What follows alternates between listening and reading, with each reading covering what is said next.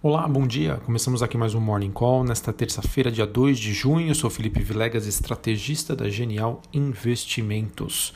Bom, hoje pela manhã nós temos as bolsas subindo na Europa e na Ásia eh, e também a gente observa esse mesmo movimento em relação aos futuros de ações dos Estados Unidos é, que indicam esse movimento positivo à medida que os investidores pesam sobre os sinais positivos de estímulos e o desempenho da economia global em meio à agitação social nos Estados Unidos. Ou seja, né, mesmo após Donald Trump ameaçar usar as Forças Armadas para conter é, os distúrbios, se as cidades e os estados dos Estados Unidos não agirem para conter a violência de todos os protestos, é, mesmo assim o mercado ainda acaba mantendo esse bom humor. Tá? É, a gente também tem o fato de que a chanceler alemã Angela Merkel tenta fechar um acordo nessa terça-feira para um segundo pacote de estímulos e uma ajuda à maior economia da Europa, no caso, a Alemanha. Investidores então seguem impulsionando as ações à medida em que as empresas reabrem em todo o mundo, os indicadores de manufatura também mostram economias se estabilizando depois do pico de contaminação no, do coronavírus, né? movimento que infelizmente a gente ainda não vê aqui no Brasil mas isso já é muito forte nos principais países da Europa. Em suma, pessoal, o único risco para a recuperação dos ativos é, são esses temas que a gente vem comentando aqui nos últimos dias.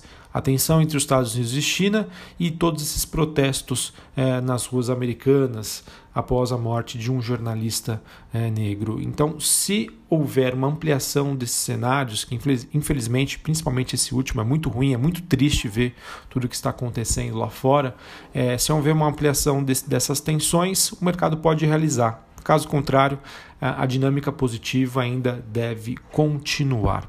Bom, ainda falando sobre o desempenho dos ativos, a gente tem o dólar recuando contra a maioria das moedas de países emergentes, é, embora aí os, os pares do real apresentam um desempenho misto.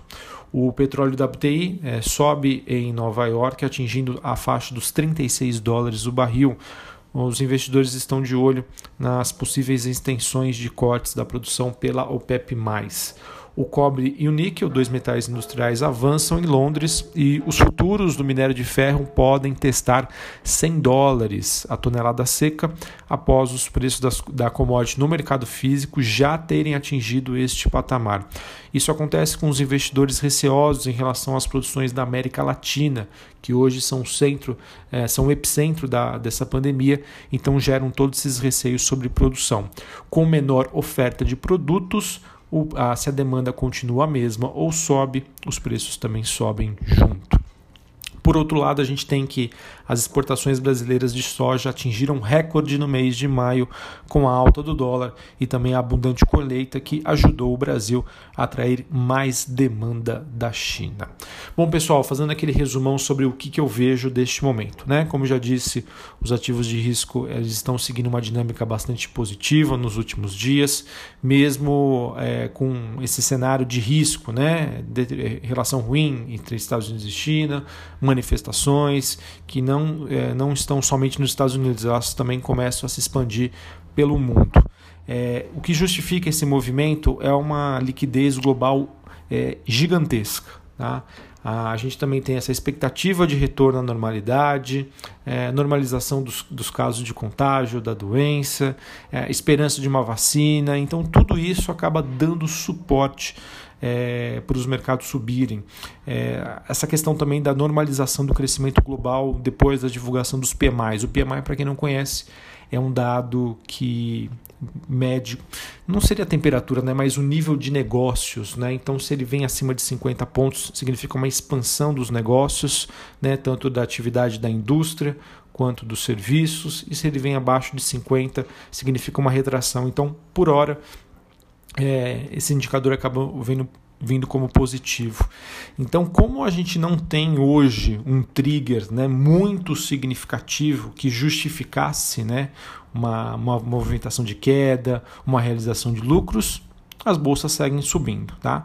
O problema, pessoal, uh, tentando, eu, eu, sempre gosto de olhar o copo meio cheio, né? Mas dessa vez eu confesso estou um pouquinho mais receoso, porque para mim acho que já está bem claro que o mercado ele está precificando uma recuperação em V da economia. e ficando excessivamente otimista com essa recuperação e com esse formato. Se a gente pensar, se a gente fizer um exercício aqui, levando em consideração que o mercado ele sempre exagera tanto no pessimismo quanto no otimismo, e em março a gente sabe, né, o mercado exagerou no pessimismo. E agora? Será que ele também está começando a exagerar no otimismo? Enfim, tá?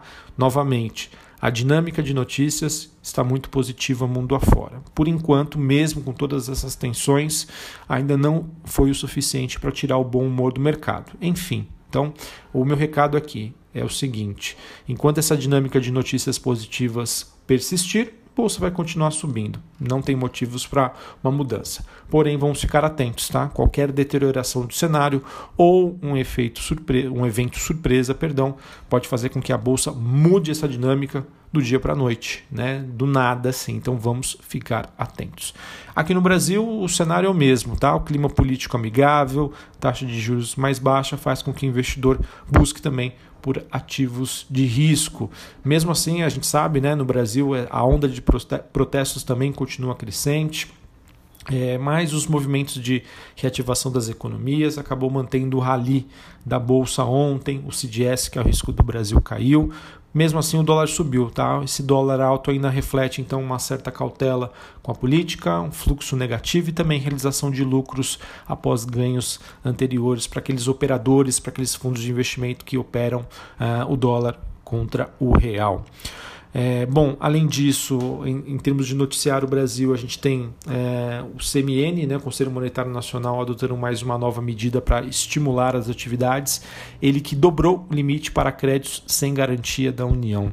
Uh, também tivemos a tensão entre os poderes que segue no radar, com uma nova advertência de Rodrigo Maia, apesar do aceno de trégua de Celso de Mello, que acabou arquivando o pedido de apreensão do celular de Bolsonaro, segundo os jornais.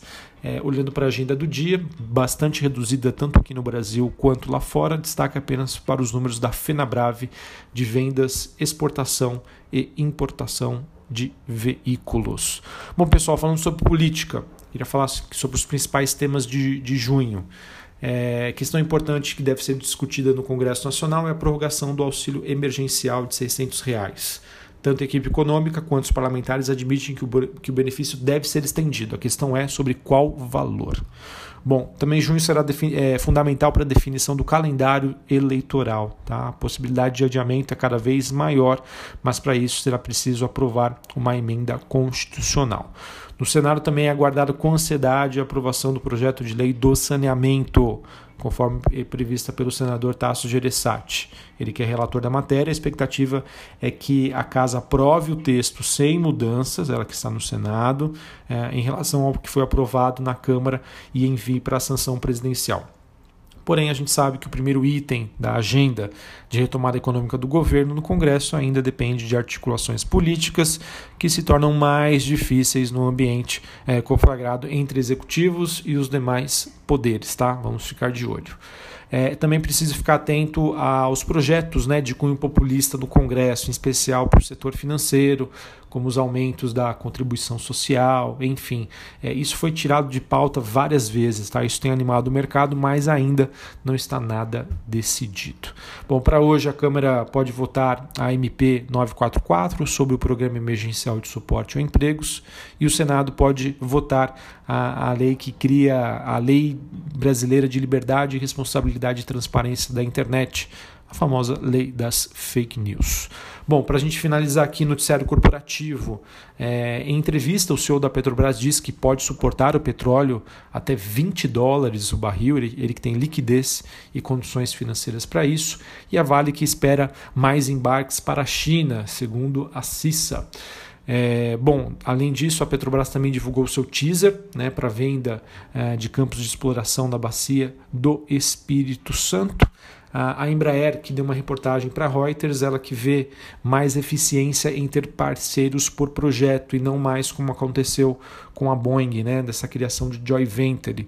É, a Embraer que tá, segue numa, numa situação bastante delicada, essa novela deve continuar e o mercado deve tornar aí a, a perspectiva para ação em termos de movimentos num tom mais especulativo. Tá? É, a gente teve a APAS, é, ela estimando que as vendas de produtos de festa junina terão um crescimento bem discreto no estado de São Paulo em relação ao mesmo período de 2019, perspectiva de um crescimento de 0,6 é, bem menor do que foi registrada no ano passado, em que teve um crescimento de 3,7.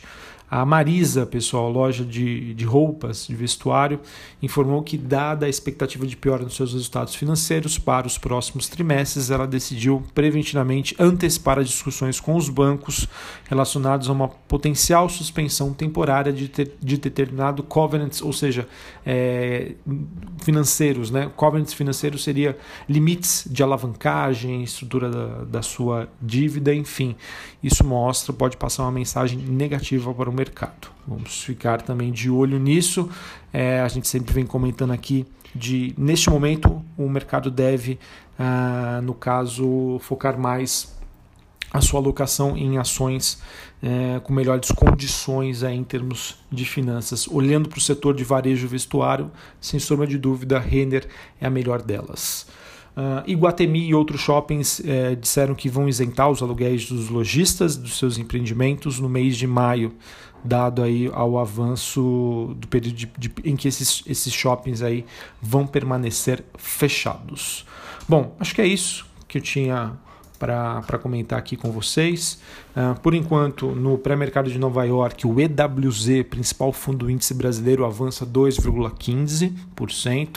Lembrando que essa expectativa de alta não só leva em consideração uh, o movimento positivo mas da bolsa em si, mas também o movimento de queda do dólar. Enfim, pessoal, acho que era isso que eu tinha para trazer para vocês. Não quero assustar ninguém, não quero dizer que ah, já chegou a hora de vender. Não, muito longe disso mas só explicar o que está justificando esse movimento positivo da bolsa, tá bom? É, e que, na verdade, acho que o principal ponto que eu quero trazer aqui, as notícias estão positivas, a dinâmica é positiva. Porém, o que a gente deve ficar atento é que qualquer mudança no cenário pode trazer um movimento bem forte tá, de realização de lucros. Acho que esse é o principal recado que eu queria trazer para vocês. Mas enquanto essas notícias negativas não chegam, vamos, claro, vamos comemorar e aproveitar esse movimento de alta da Bolsa Brasileira. Um abraço e até a próxima. Valeu!